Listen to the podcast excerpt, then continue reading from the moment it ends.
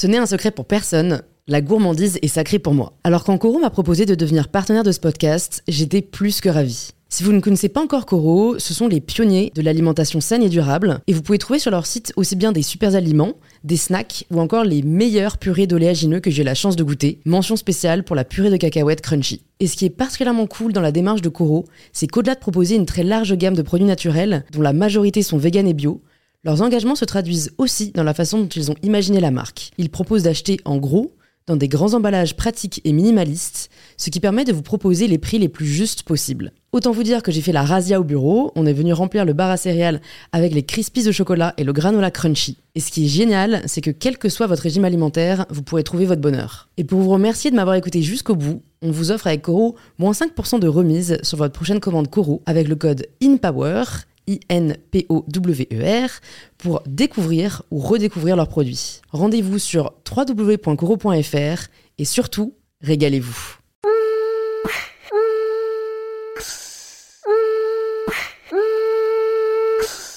Bonjour à tous et bienvenue sur In Power, le podcast qui vous aide à prendre le pouvoir. Aujourd'hui, je reçois Zach Addy, un entrepreneur de sa vie. Je le caractérise ainsi parce que Zach a plus d'une corde à son arc à la fois créateur, danseur, speaker, Zach a juste décidé que dans la vie, il ferait ce qu'il aimait. On échange avec lui sur cette nécessité parfois qu'a la société de devoir étiqueter les gens et du fait qu'on ait le droit de ne pas rentrer dans une seule case.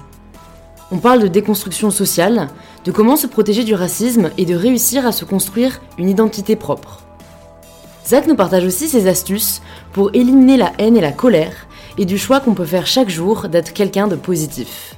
J'aimerais aujourd'hui remercier Gwenaël qui a laissé l'avis suivant sur l'application Apple Podcast. Merci Louise pour ce podcast, c'est un vrai plaisir d'écouter chaque épisode en découvrant une nouvelle personnalité, un nouveau parcours, une nouvelle histoire.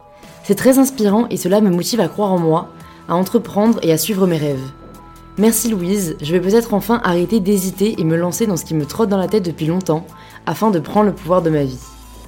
Savoir que le podcast peut vous aider à croire en vous et en vos rêves, c'est la plus belle chose que je peux entendre, alors merci à toi Gwenaël, et merci à tous ceux qui prennent le temps de laisser un 5 étoiles dans la rubrique Avis de votre application de podcast. Et je vous emmène tout de suite dans cette discussion très enrichissante que j'ai eu la chance d'avoir avec Zach.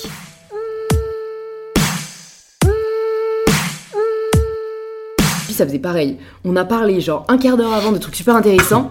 Et en fait, du coup, à un moment, j'ai lancé le, micro parce que, en fait, c'est trop dommage parce que tu sais, on, va pas s'arrêter de parler à un moment en mode, bon, attends, désolé, ce que tu dis est très intéressant, mais il faut qu'on commence le podcast. c'est trop dommage, tu vois. trop raison. Donc, euh, donc voilà. Et donc tu disais, euh, ouais, donc en fait, t'as de la chance, c'est quand même très majoritairement des messages positifs. Ouais, j'ai eu une seule fois un message négatif. Euh, c'était récemment. Je me suis retrouvé dans un couvent. C'est un peu improbable comme ah, histoire. Improbable, ouais. Dit comme ça, tu vois. Complètement. J'aurais pas deviné, tu vois. Tu m'aurais fait une devinette. j'ai participé à, à une expo euh, dans l'Aude euh, et il s'avère que cette ville t'héberge dans son couvent. Donc je me suis retrouvé dans un couvent, j'ai été hyper respectueux, parce que c'est quand même assez compliqué de faire des stories, de discuter avec des gens et tout, parce que bon, t'es quand même entouré de religion, et la religion c'est quand même un sujet un peu touchy. et donc à un moment donné, euh, après c'est ma, enfin tu vois c'est ma personnalité, je rigole, je rigole de tout, je rigole avec tout le monde, et là je me retrouve dans une chambre dans un lit un peu en hauteur, avec des évangiles à mes pieds, une table de chevet, une Bible, une Marie pleine de chapelets, un Jésus du Guy, et je me dis genre, ok, les gens qui me connaissent, les gens qui savent, savent que je peux pas rester silencieux à ce sujet, c'est quand même juste dingue. Et donc je fais une mini story où je, je, me cadre, tu vois, dans un fond blanc où il y a rien. Je me dis, Zach, tu respectes, tu respectes, enfin, parce que tu peux pas déconner, c'est, tu, vraiment, t'es à la limite déjà de faire une story dans un couvent, c'est ouais, chaud. T'as touché la ligne. Mais derrière ma tête, tu vois, il y avait une croix. Et donc du coup, je me fais cette story et je dis, salut, bon bah en direct du couvent. Ça me fait rire de dire le mot couvent. Et là, je pousse un peu ma tête et on voit apparaître, tu vois, un petit bout de croix derrière ma touffe. Et là, donc du coup, les gens qui vraiment me connaissent adorent, etc. Et j'ai reçu une fois, tu vois, ce message d'une nana un peu, ah, c'est horrible ce que je vais dire, mais ça fait partie du jeu, tu dois accepter les critiques, etc. T'as donné ton avis, c'est très bien, mais tu sens qu'il y a une espèce de petite frustration derrière le côté genre ouais moi moi euh, l'apicratie euh, genre j'ai appris ça on dit on parle de apicratie euh, les gens qui sont tout le temps contents c'est n'importe quoi je pense que vous êtes jeune et complètement inconscient de ce que vous faites j'étais là en fait elle a critiqué Ta joie de vivre. Ouais, en me disant genre, euh, c'est bien d'être heureux, mais pas n'importe où. euh, là, vous respectez personne euh, en montrant une croix derrière votre tête. J'avoue, je suis jeune, je suis un peu réac, j'avais qu'une envie. J'avais envie de la traiter de grosse bip, tu vois, en me disant genre je vais la défoncer, c'est chaud, je vais pas, je vais se faire un screenshot, je vais partager sur mes réseaux, elle va se faire éclater. Et je me suis dit, c'est cool, ça va te faire du bien pendant 5 minutes, mais genre dans ta vie, tous les jours, est-ce que ça va vraiment être intéressant? À part dire des gros mots pour dire des gros mots. Du coup, ce que je me suis fait, c'est que je me suis envoyé un mail à moi-même en disant, tu vois, tous les gros mots que j'ai envie de lui dire. Je me le suis envoyé et psychologiquement, d'avoir fait ça, je me suis dit, ah, je me sens bien. Putain, mais quelle bonne technique Ouais, tu sais, mais génial, vraiment, j'y avais jamais pensé. tous les gros mots, mais de la planète, des trucs débiles, genre espèce de grosses saucisses de merde, enfin, des trucs débiles. Ouais. Ta ta ta ta ta ta ta, ouais, ta vie, elle est. Enfin, tu t'écris Tu t'es défoulé, quoi. Ouais, je me le suis envoyé par Mm. mail et psychologiquement d'avoir cliqué sur envoyer, je me suis dit, Ah, ok, ça m'a pas rendu mieux, Ouais. mais je me suis dit, ça sert à rien d'attaquer cette personne qui, hélas, n'a pas atteint un stade, tu vois, de, de bien-être, de je me sens bien dans ma vie, ou en tout cas, j'ai décidé de rendre ma vie cool, quoi. Ouais, c'est vrai. Mm. Non, mais c'est marrant parce que je pense que c'est un peu le même principe qu'on nous conseille parfois d'écrire ses pensées et tout pour, euh, pour aller mieux, un peu le journaling. Mais je pense que c'est un stade au-dessus d'envoyer le mail parce que t'as un peu cette histoire d'envoyer. C'est ouais, con, ouais. mais où t'as l'impression que t'as sauté un petit cap parce que moi-même qui adore écrire, j'ai l'impression que ça m'a jamais aidé d'écrire genre mes malheurs ou quoi. En Ouais. fait, je trouve que limite ça me fait penser plus qu'autre Mais chose. toi, t'as- moi, je suis vraiment d'accord avec toi. Je le fais jamais. Mais là, en fait, j'ai trouvé ça tellement agressif euh, par rapport à tout ce que je reçois et surtout vraiment au message que j'essaie de faire passer de tous les jours de ma vie en disant oui, parfois la vie est compliquée, bien évidemment. euh, Enfin, je vous dis pas que être heureux c'est inné. euh, non, c'est un truc qui se travaille tous les jours de ta vie. Tu dois te le rappeler. euh, Enfin voilà, activer en toi toute cette confiance, toute cette estime. Ok. Mais là, recevoir un truc gratuit d'une personne, en plus, qui ne me suit pas, qui ne m'a jamais laissé de message, et entendre genre, ouais, euh, c'est la jeunesse qui vous rend comme ça, il y en a trop marre de tous ces influenceurs, de je sais pas quoi, vous respectez personne, puis votre bonheur il est faux. J'étais là, non, en fait, euh, En fait, Non. en, ouais, en fait, je trouve ça tellement ouais, mal placé. Et en fait, d'un côté, tu sais, dans ces moments-là, on nous dit euh, laisse passer, tu sais qu'elle Mm. est jalouse, Ouais. blablabla. Mais en fait, ça, ça n'aide pas beaucoup Ouais, de mais dire non. ça. Mm, Parce que mm. moi aussi, dans ces moments-là, j'allais dire ouais, d'accord, mais pourquoi elle veut me le dire? Et en fait, c'est vrai que moi, j'ai tendance à toujours vouloir avoir le dernier mot. bah ouais. au moins donner mon avis. Et donc, tu vois, j'aurais vraiment, enfin, dans, dans ces moments-là, j'aurais aimé lui dire, mais euh, quel est le problème en fait avec Je- le fait d'être heureux, tu vois Exactement. Vraiment c'est- en, vrai, en plus là-dessus, c'est vraiment ça la question. Limite, si jamais t'avais vraiment, je sais pas, oui, si j'avais vidéos genre déplacées ou quoi, mais là, exactement, retourner juste- une croix, j'aurais ouais. accepté. et encore, tu vois, je- en fait, je vois pas le rapport justement avec euh, la critique de l'apicratie, comme elle a dit. Ouais. Limite que tu dises, t'as montré une croix, bon, c'était hyper religieux, soit t'as montré une croix. Mais critiquer les gens qui sont heureux, je trouve que ça fait vraiment rageux. Ouais. Enfin, en fait, on a, on a besoin de ça. Et c'est vrai que, bah, du coup, on, on peut faire un lien avec, avec ce sujet-là. Est-ce que toi, t'as toujours été quelqu'un d'heureux euh, et, qui, et qui a la joie de vivre Ou est-ce que c'est venu d'un travail et d'un combat? Parce que je trouve qu'il y a deux cas de figure, généralement. Je suis assez d'accord avec toi. Non, alors moi, ça vient bien évidemment d'un combat, d'un travail sur moi-même, du euh, d'un moment donné où je me suis dit, en fait, euh, je suis plutôt de bonne composition. Je suis assez, enfin, Mm. je suis quand même très optimiste tout le temps, assez extraverti, heureux, etc. J'ai mes petits moments de, de down comme tout le monde, mais euh, il y a eu un moment dans ma vie où, j'ai, où je me suis dit, ok, en fait, là, arrête de vouloir sauver des gens. Parce que ça, c'était un peu à un moment donné euh, mon petit côté Joséphine Ange Gardien Ouais. euh, sauve-toi et euh, voilà, mets-toi tes vrais problèmes en face. Et, et ce combat, des fois, y- des fois j'ai des petits fantômes, des petits démons qui reviennent, et du coup je les combats. Mais effectivement, d'être tous les jours, en tout cas me forcer, enfin c'est même pas me forcer parce que c'est complètement devenu naturel. Ouais. Tous les jours être positif, optimiste, euh, me dire, enfin ne pas dire ah merde j'ai fait ci, ah non non non, et être con. Tu vois, il y a, il y a, hélas, on est entouré de beaucoup de gens qui sont un petit peu dans cette espèce de petite mimique de ah, qui- ah, ça c'est pas bien machin. Et c'est vrai que si tu, si tu te laisses emporter par ça, très vite, tu peux, te, tu peux finir par dire Ouais, de toute façon, c'est une journée de merde, ça- je le savais, c'était prévu. En fait, c'est pas vrai. Ouais. C'est pas vrai tout ça. Ça, c'est. euh, ça, il faut Je arrêter. suis totalement Je- d'accord. je- je- je- des fois, je- j'entends des potes et j'attends. Et tu sais, je les regarde et, et quand ils ont fini, je leur dis Ça y est Ça t'a fait du bien Bah, euh, non, non, je dis Tu sais qu'un truc grave, par exemple, c'est genre la Terre, elle s'arrête. Ça, c'est grave. Euh, genre ta mère, elle meurt. Ça, c'est grave.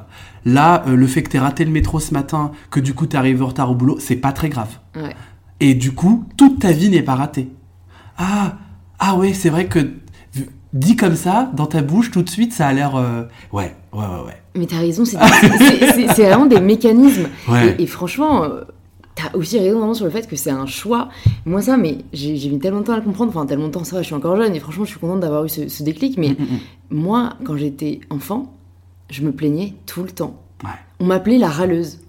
mais vraiment vrai. Et en fait, je pense que c'est un environnement, tu vois. Je pense que l'éducation joue beaucoup, les personnes avec qui tu restes jouent beaucoup.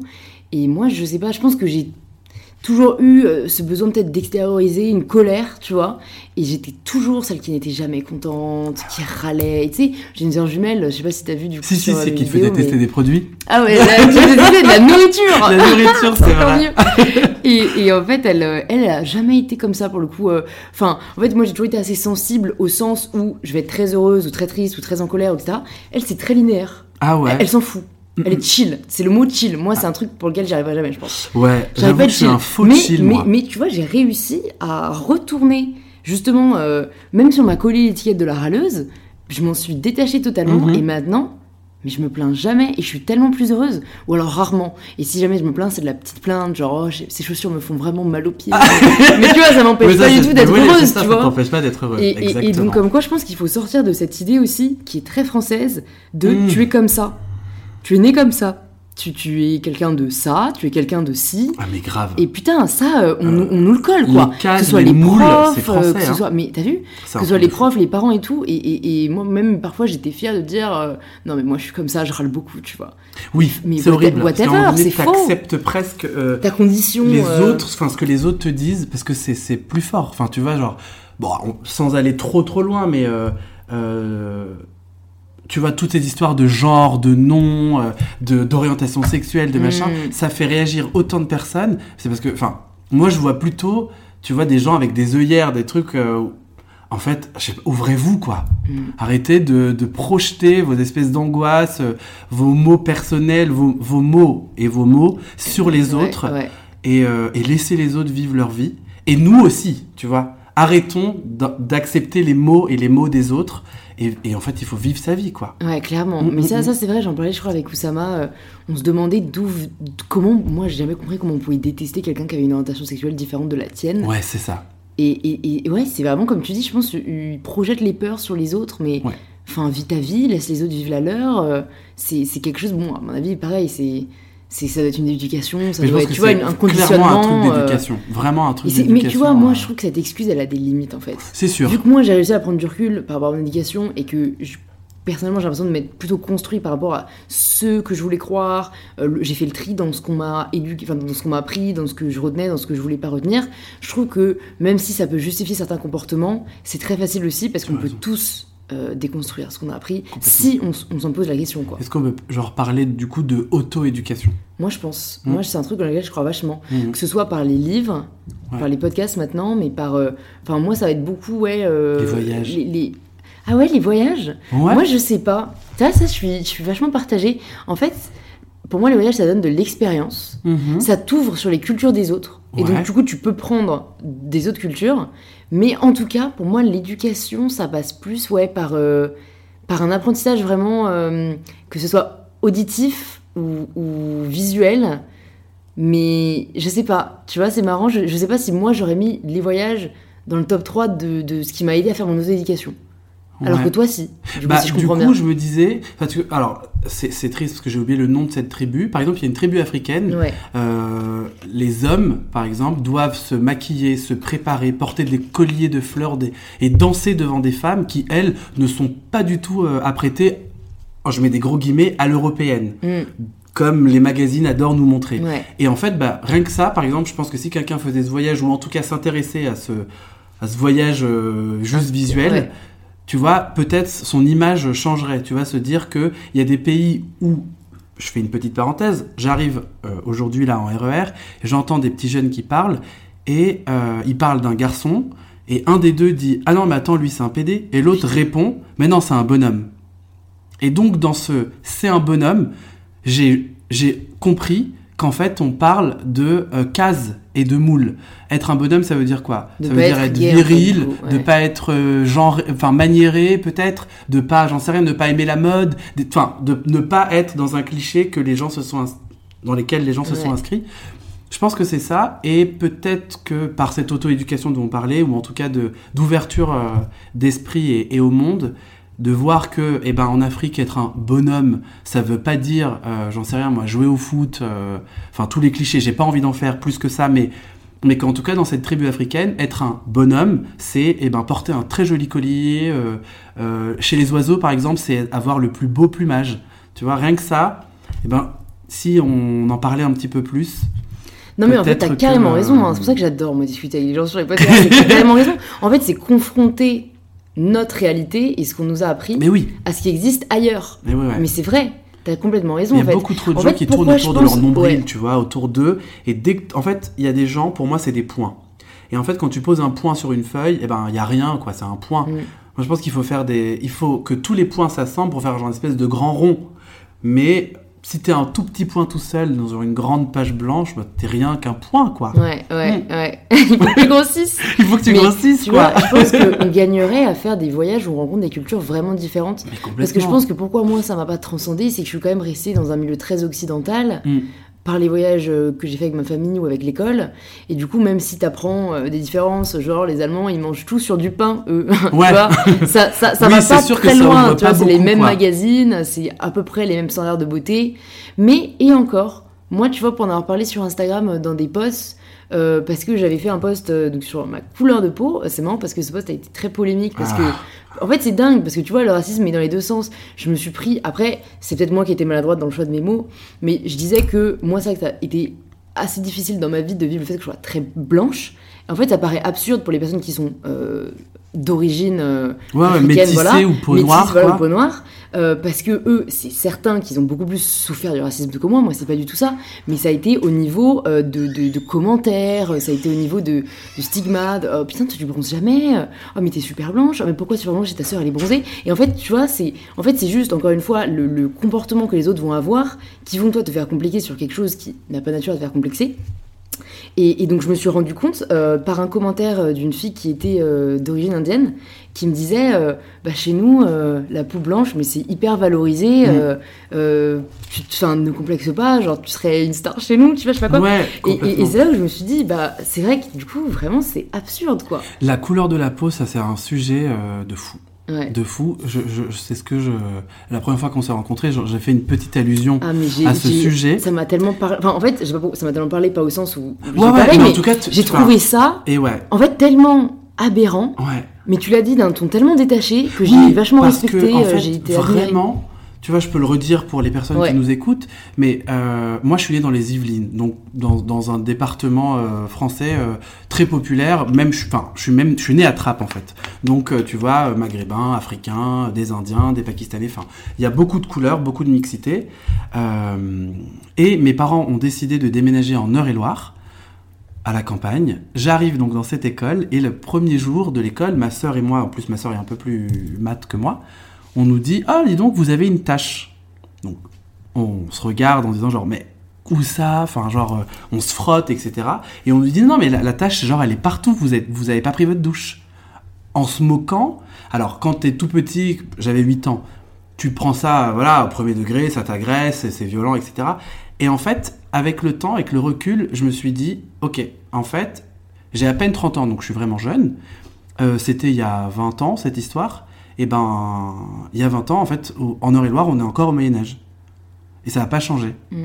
C'est assez triste, mais moi, j'ai découvert ma couleur de peau à 8 ans. Vraiment, je me suis dit, ah, en fait, euh, je suis pas, euh, je suis pas normal, tu vois Ouais. parce que on m'a fait comprendre très vite que être normal, c'est être, en tout cas, de peau claire, avec des, des- des yeux clairs dans l'idéal et, euh, et des cheveux lisses. Alors ça, pendant très longtemps, j'ai euh, rasé mes cheveux.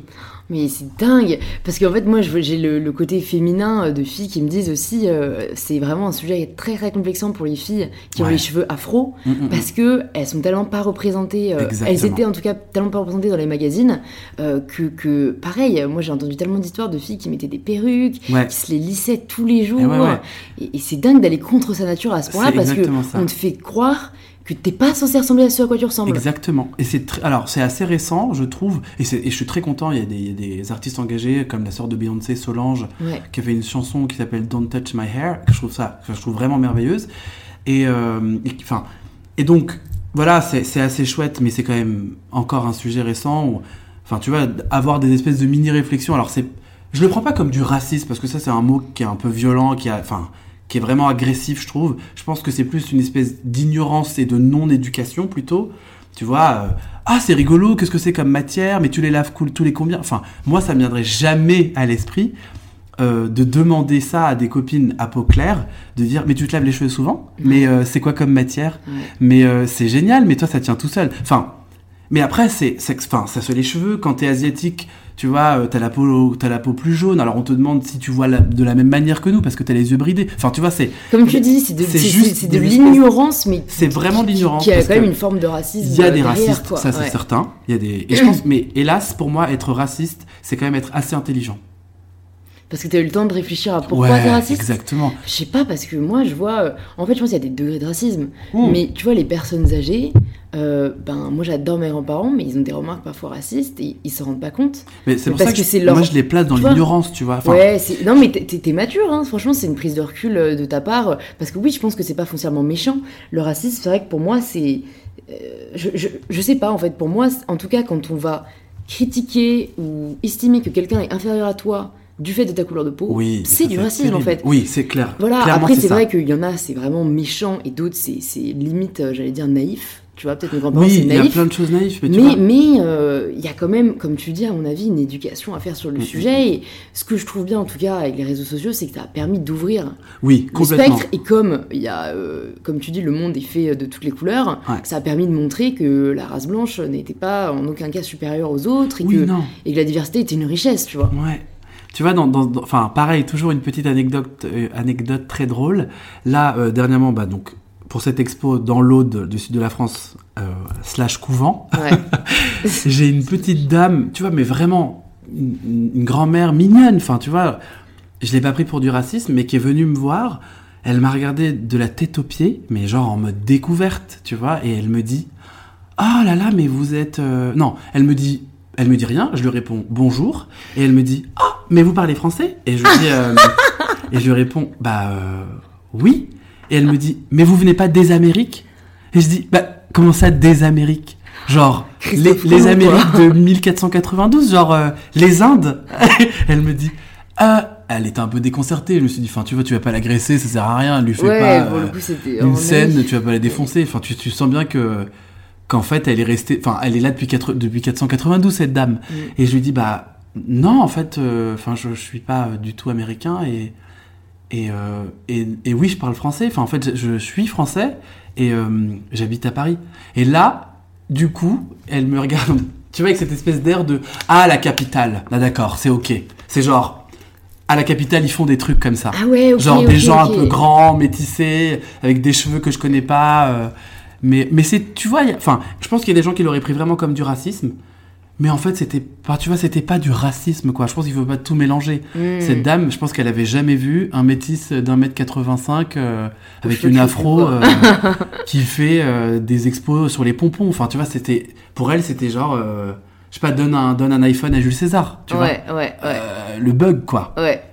Et voilà. Mais on est en 2018 et il se passe encore des trucs comme ça. Et du coup, t'es resté combien de temps euh, dans cette campagne d'Eure-et-Loire Est-ce que t'es resté toute ton enfance là-bas ou... Ouais, alors on y est arrivé, euh, enfin, moi, de 8 ans jusqu'à mes 18 ans. Ok. Et du coup, euh, quand je suis arrivé euh, en primaire, donc déjà, c'est, vraiment une école de campagne profonde, c'est-à-dire que l'école partage sa cour avec la mairie et l'église. Donc il y a eu une époque où tu devais passer par l'église pour aller dans l'école, jusqu'à ce que quelqu'un réagisse il y a 20 ans en se disant « Oh les gars, c'est pas très laïque On va peut-être mettre un Ça mur... quand euh, même du début du c'est un 20 la loi de peu, séparation euh, entre les deux. hein. du coup, bon, ils ont mis un petit mur, mais on passait. Donc, on avait quand même la cour commune avec la mairie. Et euh, donc, du coup, effectivement, j'étais la seule personne avec ma petite sœur à peau euh, foncée. Et alors, ça n'a rien à voir, mais j'étais aussi le seul élève de, C, de CE2. C'est c'est vraiment les classes à plusieurs niveaux, et j'étais le seul élève en CE2. Et après, donc, j'étais Ah le seul même. en Donc, il y avait des CM1, gens. le seul en T'étais CM2. le seul de ta génération? Et ouais, Ah ouais, le bled Ouais, le bled, ouais. J'avais une camarade quand même. Euh, donc c'était ma meilleure copine, tu vois. Ouais. Enfin, heureusement qu'elle était là. Heureusement que c'est pas raciste, Donc, hein, euh, parce que ouais, bah, elle avait pas trop le choix. hein. Voilà. euh, et ensuite, on est arrivé au collège. Et alors là, pareil, plus profond, plus loin. Et, euh, et alors, je pense que c'est le cas un peu pour beaucoup de gens. Le collège, c'est un peu la période horrible. Ouais. C'est pas la période sympa. Ouais, c'est vrai. T'es un peu ado, les gens sont méchants. Il suffit, enfin, soit t'es populaire et du coup t'es dans le groupe des méchants et c'est cool et t'es méchant avec tout le monde et tu crois que t'es es génial, mais en fait, Ouais. tu, enfin, bon, c'est le collège, c'est assez horrible. Euh, moi, j'étais plutôt, euh, voilà, dans une espèce de groupe euh, ni populaire ni euh, geek. Mais, euh, mais ouais, mais j'étais toujours le seul, euh, le seul. Alors, avant on disait black, on avait le droit. Après, on disait Renoir. Maintenant, il faut Ouais. dire noir pour être euh, politiquement correct. Correct. Mais voilà, j'étais le seul Renoir de la bande. Et, et jusqu'au jusqu'en troisième. Et ensuite, je suis allé à Dreux, qui du coup ressemble un peu plus à, à- aux Yvelines. Et voilà, j'ai retrouvé cette mixité, tous ces gens, etc. Mais, euh, mais ouais, c'est vrai que c'était assez compliqué. Ouais, je me demande vraiment comment tu l'as vécu. Si est-ce que du coup t'as une espèce de rupture de tes entre enfin de ta vie de 0 à 8 ans et de 8 ans à 18 Est-ce que du coup t'as as genre essayé de changer de comportement? Est-ce que t'as as vraiment senti euh, un shift? Est-ce que euh, est-ce que t'as réussi à te construire euh, Eh ben, je pense en opposition ou par rapport à Eh ça? ben ouais, exactement ce que tu me disais tout à l'heure, ce que tu me demandais, tu sais, genre, est-ce que tu as toujours été euh, aussi bien-être, aussi joie de vivre, aussi tout ça Alors je pense que oui, c'est un peu en moi quand même, jusqu'à mes 8 ans. Ensuite, j'ai eu cette énorme claque. Et après, tu sais, c'est un peu horrible, mais c'est comme cette espèce de cliché qu'on dit que euh, quand une personne est en surpoids, elle se cache derrière son humour. Mm, Eh ben, c'est à la fois un cliché et en fait, c'est pas faux mm. parce que euh, du coup j'ai fait un peu ce truc là tu vois cette espèce de truc de genre euh, euh, bah, j'ai eu euh, voilà un sens de l'humour incroyable j'étais le copain de tout le monde j'étais euh, enfin voilà j'ai été cette espèce de, de, de, de métis populaire sympa le pote de tous les copains pour un peu peut-être euh, tu vois euh, j'en sais rien alors J'essaye pas de faire cette psychologie, tu vois, Ouais. c'est pas maintenant qu'il faut le faire parce que c'est trop tard, mais oui, peut-être qu'inconsciemment il y avait un truc d'acceptation, de- d'intégration, de, mm, mm, mm. de, euh, de je ne suis pas qu'une couleur, je suis aussi une personnalité drôle, quelqu'un de sympa, etc. Mais, euh, mais, mais clairement, enfin, j'ai toujours été, en tout cas pendant toutes ces années de collège, le pote métis de tout le monde, tu vois. Donc Ouais, aux anniversaires, euh, mais tu sais, Zach, là, le petit métis. Bah, Enfin, voilà. Ouais, ouais, on t'appelait par ça, quoi. Ouais, C'est ça, Ça c'est a toujours été ça. Et après, voilà, heureusement, je suis arrivé au lycée et là, il y a eu plein de gens différents, enfin voilà, plein de couleurs et tout. Donc, euh, Mm. mais je pense que c'était déjà ancré. Tu vois, cette espèce de d'énorme carapace de trucs de protection, euh, voilà, avec du tac au tac tout de suite. euh, genre, tu rentreras pas à l'intérieur de moi parce que parce que c'est blindé, parce que voilà, il s'est passé trop d'années euh, Ouais. où j'ai eff- effectivement un peu souffert euh, à l'école, etc. Euh, Et avec le recul, est-ce que tu es content au final d'être passé par là? Parce que moi, c'est souvent quelque chose, enfin une question qu'on entend dans les podcasts que les gens posent. Moi, je la pose pas parce que, en fait, c'est souvent la même réponse. C'est qu'est-ce que tu aurais aimé changer ou qu'est-ce que tu regrettes? Et en fait, les gens qui sont même passés par des parcours très difficiles, très compliqués, euh, euh, des périodes très, voilà, vraiment difficiles à vivre, ils vont rarement dire j'aurais pas, j'aurais pas vécu ça ah non, parce que t'es là aujourd'hui Mm. euh, et- t'es content généralement de, là où t'es et du chemin parcouru complètement. et, et on changerait généralement pas les choses Ah quoi. non, jamais de la vie. Je suis, en fait, je suis vrai. Enfin, c'est un peu bizarre à dire parce que du coup, j'ai l'impression qu'on a parlé de souffrance et tout ça, et que du coup, je vais enchaîner en disant j'ai adoré ce qui m'est arrivé. Mais en même temps, tu vois, c'est un peu comme cette chanson de Camini, là, qui, qui se retrouve tout seul euh, dans la pampa. euh, c'est la seule famille black. euh. Mais en fait, enfin. Je suis pas, je suis pas mécontent. J'ai aucun regret de ce qui s'est passé. Euh, j'ai pas eu une vie horrible non plus. Enfin, c'est pas, Ouais. ça va. Il y a pire que Heureusement moi. ça, ça a pas atteint le stade de la violence. euh. Non, non, non, ça va. Ça va, euh, je réfléchis. Non, non, non, il n'y a pas eu ça. À part cette réflexion vraiment une fois, tu sais, à 8 ans, euh, qui était Ouais. pas cool. Oui, Mais après, symbolique très Tu vois, tu deviens tellement fort avec ta personnalité que les gens n'oseraient jamais, en fait, Ouais. euh, franchir ce pas de, de, de, de, de parler ou d'oser dire quelque chose sur ta couleur ou sur tes origines Mm, ou je sais mm. pas quoi. Du coup, tu vois, t'es- tu deviens jamais la personne euh, de qui on se moque, Ouais. au final. Bah arrête, il y a un tabou limite maintenant euh, Ouais. Enfin, il y en a sûrement toujours eu, mais euh, maintenant c'est vrai qu'on est, on a tellement peur d'être catégorisé Ouais, comme le raciste. de fou. ouais. que parfois je trouve ça limite, comme tu dis, on sait pas si on doit dire un noir, un black, un africain. peur de tout. moi, tu vois, genre en plus je m'en fous. Enfin, Mais on m'appellerait la blanche, je pense que je m'en foutrais. Donc, Ouais, euh, mais tu- le enfin- noir, ça sonne, je trouve, encore. Tu vois, je- Ouais. je- on nous a tellement, à mon avis, ces dix dernières années, le mot était tellement pas à la mode. Et ça fait tellement genre, oh, tu l'as appelé par sa couleur de peau. Enfin, Ouais. de toute façon, on devrait même pas avoir le préciser. Mais, euh, Non, mais c'est un truc Bon, de fou, mais t'as, ouais. vraiment raison. Enfin, euh, tu vois, enfin, moi j'ai des potes, je fais de la danse, je fais du dancehall, donc c'est quand même toute cette communauté afro-caribéenne. Enfin, voilà, euh, on est cette espèce de entre, enfin, c'est horrible de dire entre nous parce que du coup, tu deviens presque. Moi, je suis, un- je suis à la fois pour et en même temps contre tout cette espèce de truc de communautarisme soi, et ouais, tout ça. ouais. Mais en même temps, tu vois. euh, Il y, a- il y a des liens. Ouais, il y a un truc, tu vois. Enfin, typiquement, on, on adore se tacler sur des. euh, bon, bah après la danse, on va manger du poulet, genre clin d'œil, parce que euh, parce que oui, on adore le poulet. Enfin, tu vois, c'est. Et du coup, tu- effectivement, tu sais plus du tout ce que tu peux dire, ce que tu peux Ouais. faire, comment.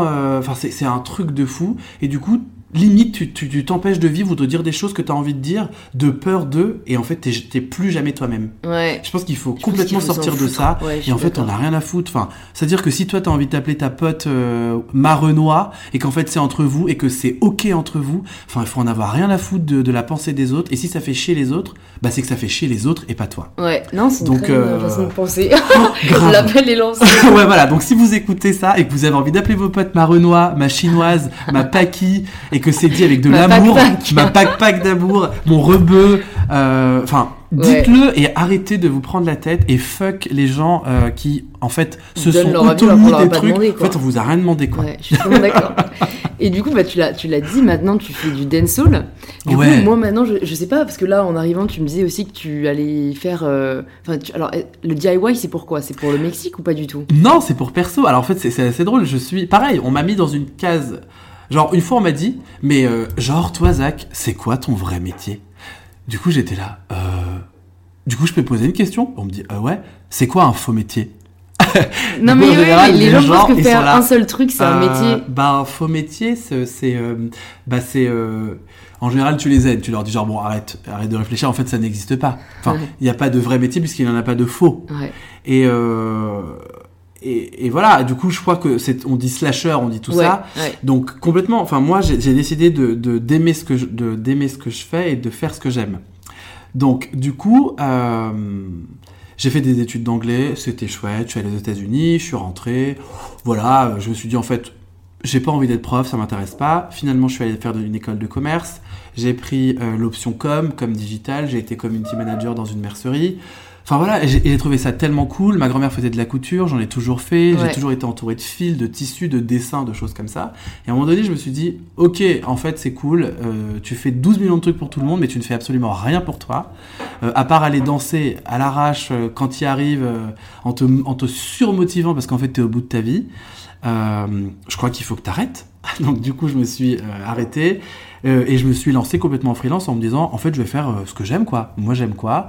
Euh, J'aime faire du crochet, j'aime faire du tricot, j'aime coudre, j'aime rencontrer des gens, j'aime faire des projets intergénérationnels, j'aime monter des expos, j'aime danser, j'aime, j'aime, j'aime, j'aime les gens, en fait. Donc, il faut que je, il faut, ouais, pendant quelques années, je me suis dit, il faut que tu trouves un nom de métier pour tout ça.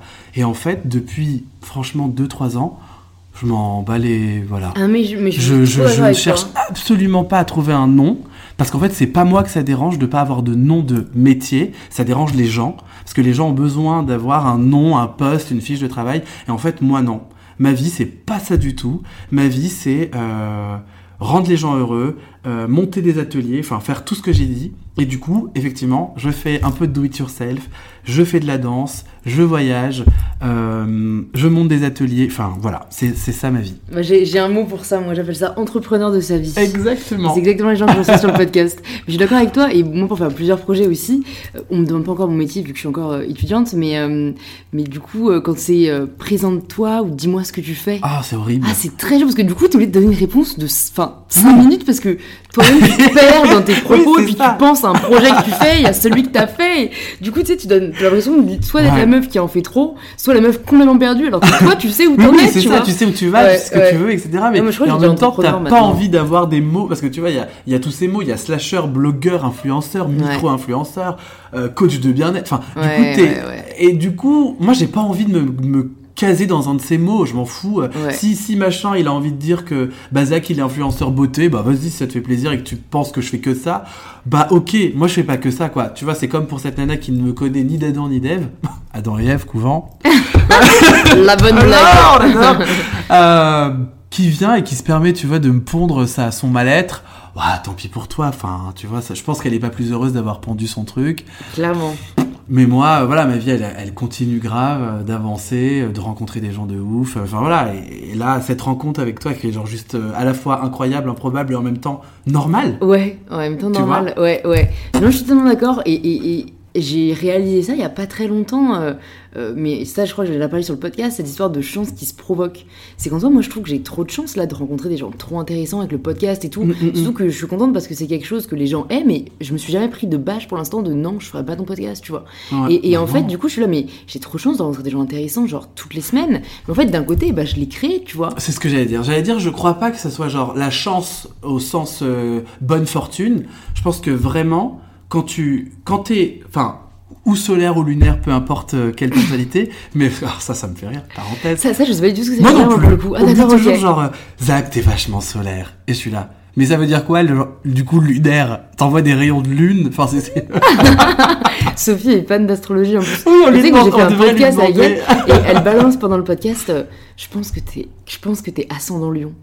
Ok. Et j'étais ascendant Lion. Ah oui. C'est quand même assez dingue. Hein. Non, Mais c'est est que moi je suis pas du tout calée là-dessus. ouais. Pas, pas trop moi non plus. Enfin, tu vois, les histoires de chance, de gens uniques, de destinée, de, De ligne. euh, de ouais. ligne, machin. Alors, j'y crois de manière très large, c'est-à-dire que, enfin, Mm. J'y crois dans le truc, sens quoi. où je me dis que la chance, tu peux la provoquer.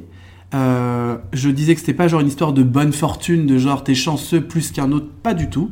Je pense que vraiment si tu décides de- de- dans ta vie de, semer euh, des petites gouttes de joie, des petites gouttes de bonheur, etc., forcément à un moment donné, ça va, ça va, ça te revenir en face. Donc tous ces gens qui sèment des petites gouttes de caca, forcément à un moment donné, la merde leur revient en face. Et c'est ces gens qui n'arrivent pas à avancer, qui se disent constamment Non, mais moi, ma vie, machin. Non, mais moi, euh, j'arriverai pas. Non, mais toi, tout te sourit. Bah, en fait, moi, tout me sourit parce que je souris à tout. Ouais, j'ai planté des En graines. fait. Ouais. Parce que, parce que en fait, si j'ai raté mon métro, et ben je me dis pas putain, ça va être une journée foirée. Je me dis, bah en fait, c'est raté un métro.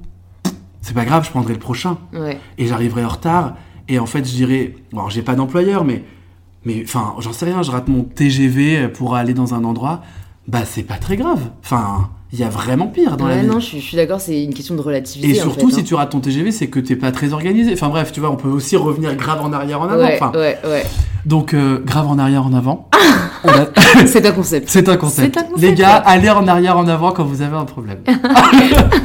Mais est-ce que du coup, euh, parce que là tu nous expliques que vraiment tu as eu cette prise de conscience de il faut que je pense à moi d'abord et on va remettre un peu de l'ordre dans ma vie. Ouais. Est-ce que ça, ça a été super instinctif et vraiment genre du jour au lendemain t'as dit bye? Ou est-ce que ça a été le source d'angoisse, de questions, de réflexions? Euh, Parce que c'est un sujet sur le podcast, parce que beaucoup de gens qui nous écoutent n'osent pas, pensent que ce n'est pas pour eux, euh, ont vraiment voilà, des questions légitimes de, de la sécurité de l'emploi, de euh, est-ce que ça va vraiment me plaire? Et du coup, bah, c'est vrai que moi, comme il y a pas mal de gens en soi qui sont dans ton cas et qui ont swifté euh, de- du salariat euh, à l'entrepreneuriat, parce que pour Mhm. moi c'est ça, ils, ils parlent souvent de leur expérience et de ce qui les a aidés à, à franchir le pas. Complètement. Alors du coup, pour répondre à ta question, il faut revenir un tout petit peu en arrière, mais enfin très en arrière. Moi, je suis né dans une famille euh, qui est euh, à la fois du côté de ma mère de seconde génération, euh, enfin né en France, et mon père lui est marocain, né au Maroc. Donc du coup, à la maison, il y avait cette espèce de biculture, tu vois. Donc je fais partie de ces générations de personnes qui, à la fois, sont nés en France, donc français. À la maison, t'es pas vraiment français aux yeux de ton père, par exemple, qui lui est resté quand même connecté euh, à son pays, ce qui est très bien. Donc du coup, je suis très heureux d'avoir cette double culture. Mais pendant pas mal d'années, j'avoue avoir été un peu perdu là-dedans, entre être en plus physiquement plus près d'un Guadeloupéen, d'un Martiniquais. Enfin, toute ma vie, on me demande de quelle île je suis. Et en fait, je ne suis pas d'une Ouais. île, je suis marocain Ouais. en fait. Donc, tu vois, il y a, il y a cette- ce besoin des gens de te mettre un peu dans un pays pour savoir douter. Et ben en fait, moi, mon pays, c'est la France. Je suis né en France. Mais oui, mon père est, marocain. Ses grands-parents étaient du Sahara de Mauritanie. Enfin, et du coup, j'ai grandi toute ma vie dans cette espèce de double culture et sans trop savoir qui je suis, où je vais, euh, est-ce que je suis marocain, est-ce que je suis français? Au Maroc, je suis pas, je serai jamais, enfin, je ne suis pas marocain pour un marocain parce qu'en fait, je suis né en France. Pour un français, hélas, euh, bah, je suis pas vraiment tout à fait français parce que je suis pas blanc. Enfin, tu vois, il y a, il y a cette- tout ce truc là. plus l'arrivée à la campagne, la découverte de la peau, du coup, je crois que tu es obligé de te blinder ou de sombrer. Mm. C'est un vrai choix. Mm. Euh, bon, moi, j'ai fait le choix quand même de, de me blinder, etc. euh, et de décider, assez jeune, en fait, de me dire ben, j'ai qu'une vie et je vais la kiffer, mais genre grave. Donc, bien évidemment, à 8 ans, t'as pas le discours que t'as quand t'as 30 ans, mais déjà très jeune, je savais que euh, j'allais faire des trucs complètement différents des euh, choix de mes parents et de ce que eux avaient envie et croyaient qu'on allait, que j'allais faire en tout cas. Donc du coup, j'ai grandi dans ma famille et en même temps un petit peu à côté de cette famille, euh, jusqu'à un truc très à la mode, le divorce de mes parents. Et euh, le, euh, le fait que je me suis dit, bon, là mon gars, t'es tout seul, va falloir que tu fasses tes choix, euh, et que tu t'incarnes dans ces choix-là. Et du coup, j'ai fait le choix, dès la sortie du lycée, de vivre ma vie comme je le voulais et de pas choisir entre telle culture, telle religion, telle couleur, telle idée, de dire bah en fait que ce que tu veux.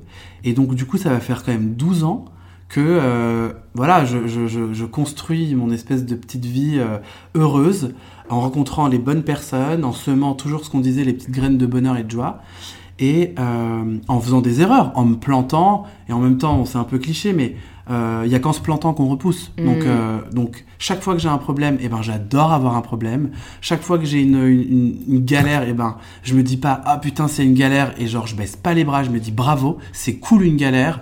Euh, je disais que je croyais, enfin que je savais pas trop si j'étais dans tous ces délires d'univers ou je sais pas quoi, mais en tout cas chaque fois que j'ai une galère, je me dis juste que c'est une épreuve que la vie m'envoie. Et moi j'adore la vie, donc en fait tous les jours je lui dis merci à la vie. Euh, donc je pense que pour certains, ça doit, c'est comme si je disais merci au destin ou merci à l'univers, enfin j'en sais rien. En tout cas, moi dans ma vie, c'est merci la vie.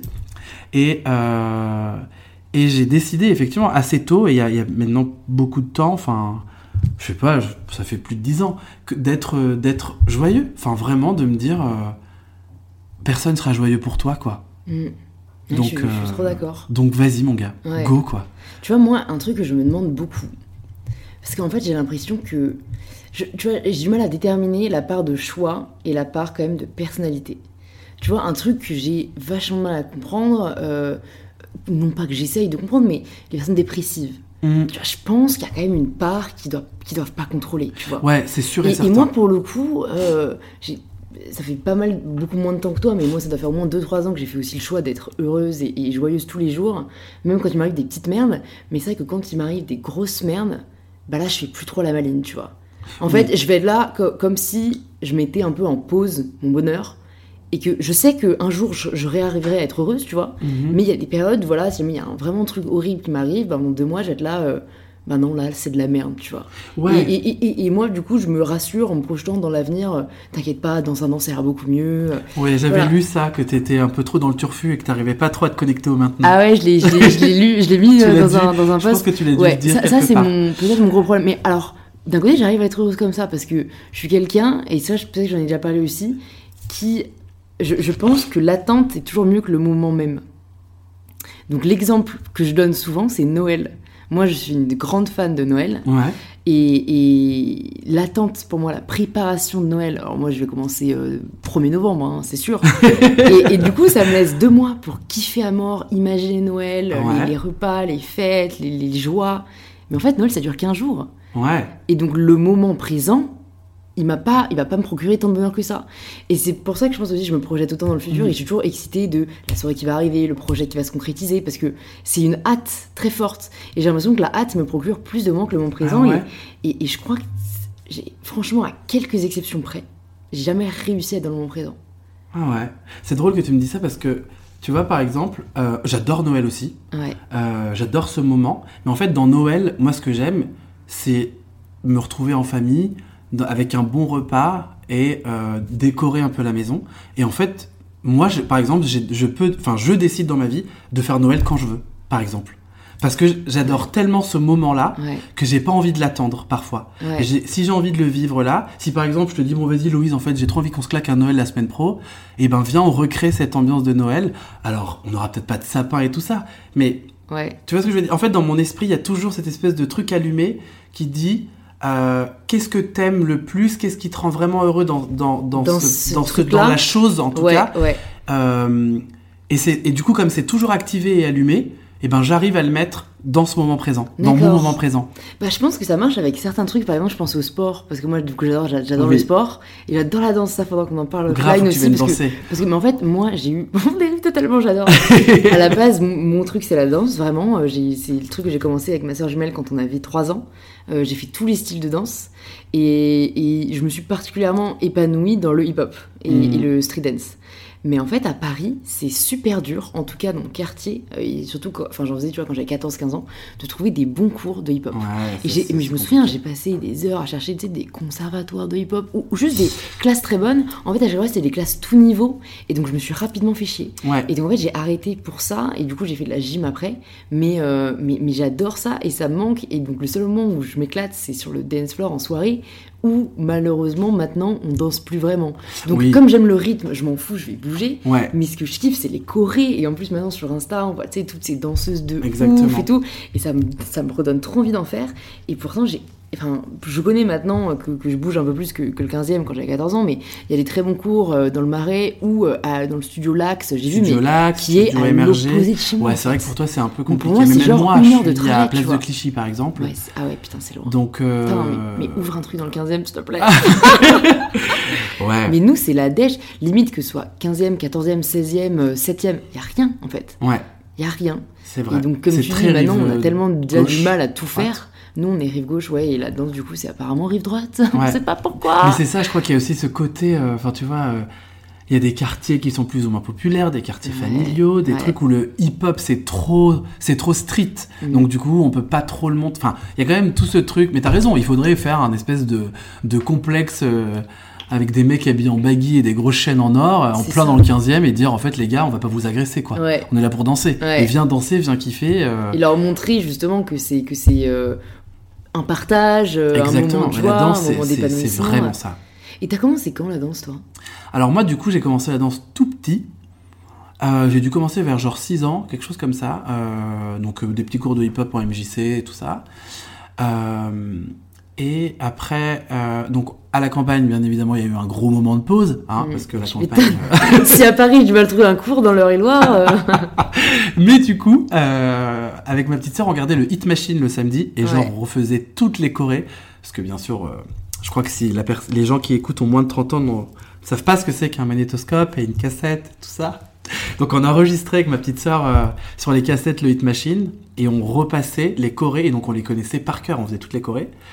Et euh, quand je suis arrivé au lycée, j'ai repris les cours de danse et quand je suis arrivé à Paris, il y a oh, il y a 10 ans, j'habitais à Javel d'ailleurs, Oh rue de la Convention. Ah ouais et ben j'ai cherché plein de cours de danse, donc je suis allé un peu au studio harmonique, euh, je sais plus quel, enfin j'ai fait plein de cours et euh, et ensuite j'ai rencontré euh, cette prof de danse euh, de dancehall qui du coup m'a bien formé etc et je me suis lancé euh, pareil parce qu'il n'y a pas tu sais tu disais conservatoire de hip hop mais en fait il n'y a pas enfin Même d'académie, de formation. euh, il y a plein de cours, il y a plein de formations, mais ça, c'est pas reconnu. Et en même temps, euh, je crois qu'il faut pas faire ça. Parce que je- pour moi, le hip-hop, la grande famille hip-hop avec toutes les danses qu'elle euh, mm. qu'elle qu'elle a euh, en elle, euh, je crois qu'il faut pas mettre euh, de on fait comme si, c'est comme ça. Parce que la, cette danse-là, en tout cas, c'est la danse de la liberté. Ouais, c'est vrai. En fait, euh, si tu si tu t'éclates en dansant, peu importe ce que tu fais, je crois que c'est bon. Je, ouais, je suis d'accord. Mm. Je suis d'accord que c'est comme essayer d'apprendre l'entrepreneuriat, tu vois. Ouais, non. Si tu peux pas, c'est il y, a des- tellement il y a des bases à- quand même pour pas Voilà, faire de des- bêtises. non mais il y a des conseils, euh, toujours on peut s'améliorer, mais ça va plus être comme dans l'entrepreneuriat, de l'inspiration d'autres personnes, de toi-même essayer, rater, recommencer, de réussir. l'instinct, de l'intuition, et Ouais, ouais, te planter, vraiment, recommencer. euh, euh, très personnel et aussi très plus à l'expérience qu'à la théorie quoi. hum, hum, hum. Complètement. Complètement, complètement. Et du coup, t'as décidé à un moment de donner des cours, euh, ouais, tu t'es dit euh, ça, ça me fait vraiment kiffer, Et bah ouais. alors je vais, en- je vais l'entrer dans ma vie quoi. Du coup, ouais, je C'est une dansais bonne manière de beaucoup. réfléchir. Exactement. Et je me suis dit, en fait, euh, j'adore danser. Et du coup, dans toujours cet esprit de faire ce que j'aime, et, que je- et quand j'ai été me présenter à l'URSSAF et que je leur ai dit salut, en fait je veux devenir auto-entrepreneur et dans ma vie bah, je vais faire un peu de cours de danse, mais des fois je vais apprendre aux gens euh, à faire un peu de tricot et euh, parfois je vais leur apprendre à être heureux. Le gars m'a regardé avec des yeux genre euh, j'ai pas de métier qui s'appelle comme ça. je lui ai dit On- bah On n'a pas trouvé ton numéro. je sais pas trop. Je dis, bah, je sais pas, il y a pas un truc qui s'appelle, je sais pas, coach de la joie? Il me dit, bah, ça, c'est c'est cool, mais je crois que c'est pas remboursé par la Sécu, quoi, donc on peut pas mettre ça. Mon dieu Et coup, Archaïque. ouais, il m'a mis enseignement culturel. Donc en fait, je suis enseignant culturel. Ah, tu vois, t'as trouvé un petit blaze. C'est euh, le nom de mon à code dire en euh, société. APE. Ouais, je suis enseignant culturel, mais ça veut dire quoi, ah, enseignant ça veut rien culturel? dire. Parce que tu vois, tu pourrais être en fait mais- assis sur un, Ouais, une chaise bah- dans un musée et de temps en temps faire des confs, t'es enseignant culturel. Carrément, carrément. Mais ça sonne là, ça sonne y a politiquement correct, truc. tu vois. Ouais, je pense que pour l'État, ça leur fait du bien de se dire, bon, on a donné un nom, quoi. Ouais.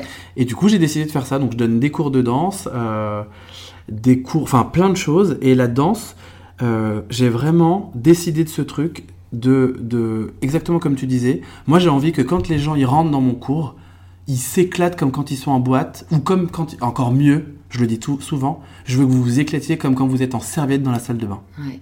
Genre ce moment où tu as réussi à défoncer toutes les barrières, où le regard des autres n'existe plus, où la pensée des autres n'est plus là, où tu es toi à 100%, où, tu es ton meilleur toi-même, euh, et que tu es avec ta serviette, et que limite elle tombe, et que tu te retrouves à poil devant ce miroir, et que tu es en face de toi-même, Ouais. et que t'en as genre rien à foutre, et que la musique, elle traverse toutes les mini centimètres de ta peau, et que limite t'as envie de chialer tellement t'es heureux de danser. C'est ça que je fais dans mon cours et c'est ça que je mets. Donc, tu as raté la Corée, on s'en fout. Moi, ma question, c'est pas genre, euh, ah là, euh, ah, c'était, je m'en fous. C'est ma, ma première question, c'est, tu t'es éclaté?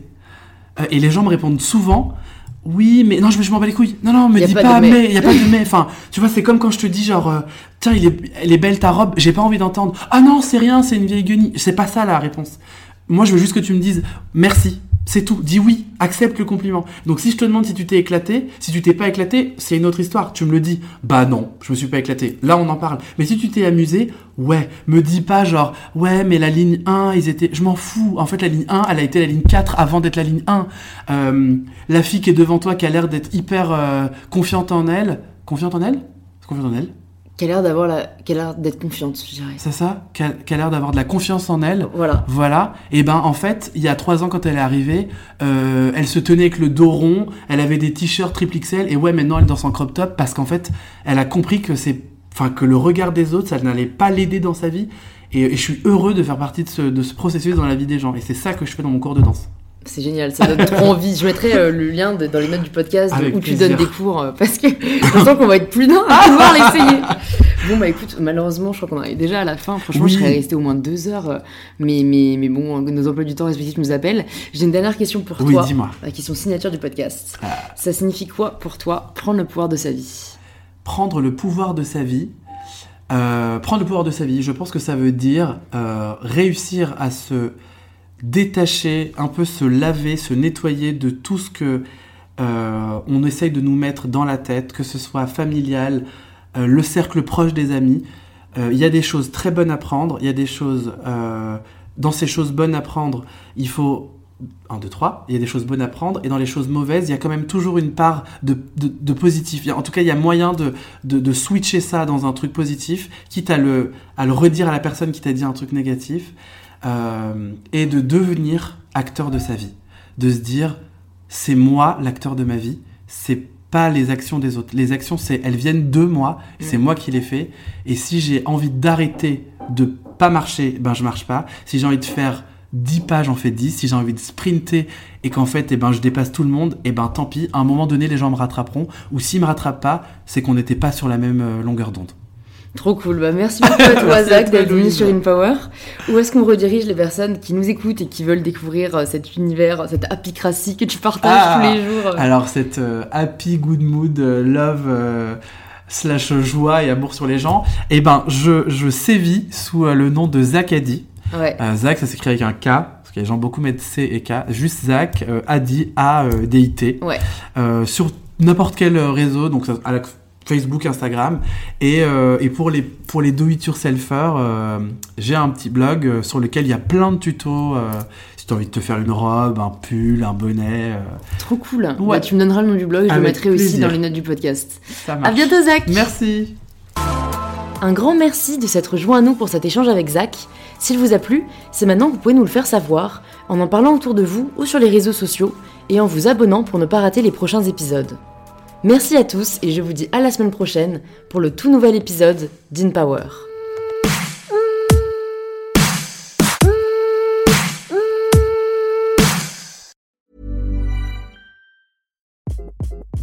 Hi, this is Craig Robinson from Ways to Win, and support for this podcast comes from Invesco QQQ, the official ETF of the NCAA. Invesco QQQ is proud to sponsor this episode and even prouder to provide access to innovation for the last 25 years. Basketball has had innovations over the years too. We're seeing the game played in new ways every day. Learn more at Invesco.com slash QQQ. Let's rethink possibility. Invesco Distributors, Inc.